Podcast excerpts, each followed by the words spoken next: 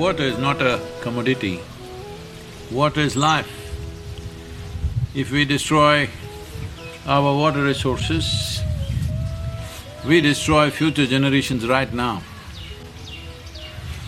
This is something that was deeply, profoundly inculcated into our culture to treat the earth that you walk upon, the air that you breathe, water that you drink, and the food that you consume, which is just earth, always to treat them with utmost reverence. This reverence is very important if you have to make the water or food or the air that you breathe to give their best to you. Well, today textbook scientists will raise up in arms right now the moment I say this, but there is a substantial, there is substantial research and documentation to show water has memory, land has memory, soil has memory. Out of this, we arrived at various uh, cultural aspects so that people could benefit from it even if they do not know. For example, in yoga it was fixed that a yogi should eat only what is grown in whatever a person can walk in a day, the distance, within that radius he must eat because that land in some way retains your memory and that land what it produces has a certain kind of cohesiveness with you. Well, you can laugh at it right now as much as you want, but it'll come to you because till uh, the research comes from a Western university, you will not get it, but I'm telling you, it's not far away, it's coming. It's just on the way, the documentation is happening. But with water, there is no doubt anymore. Water is considered like a liquid computer, that it has memory and it has intelligence response. It is based on this. In every temple in India, there is sacred water or what is called as tirth.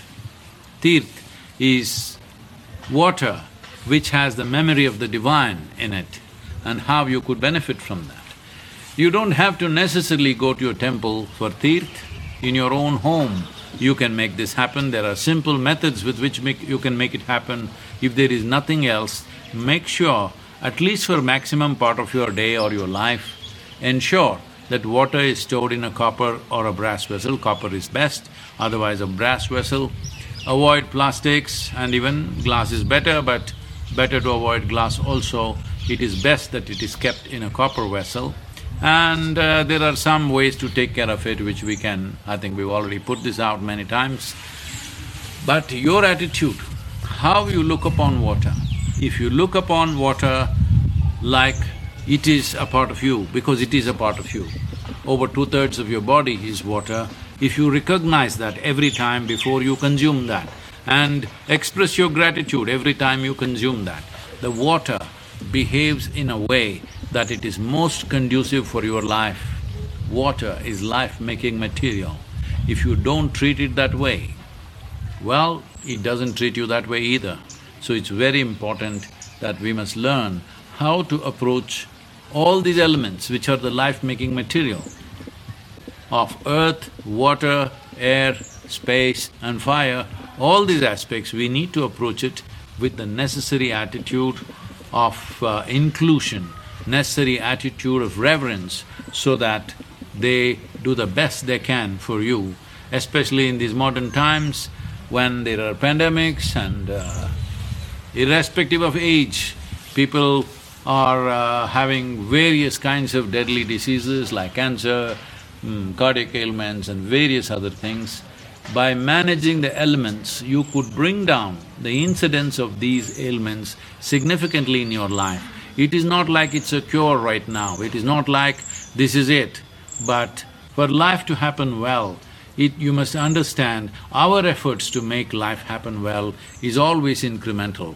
This is just one more increment. Neglecting this, there is always a price for that. It's my wish and my blessing. You must know the pleasure and joy of seeing, experiencing and including water just as a part of yourself, as your life.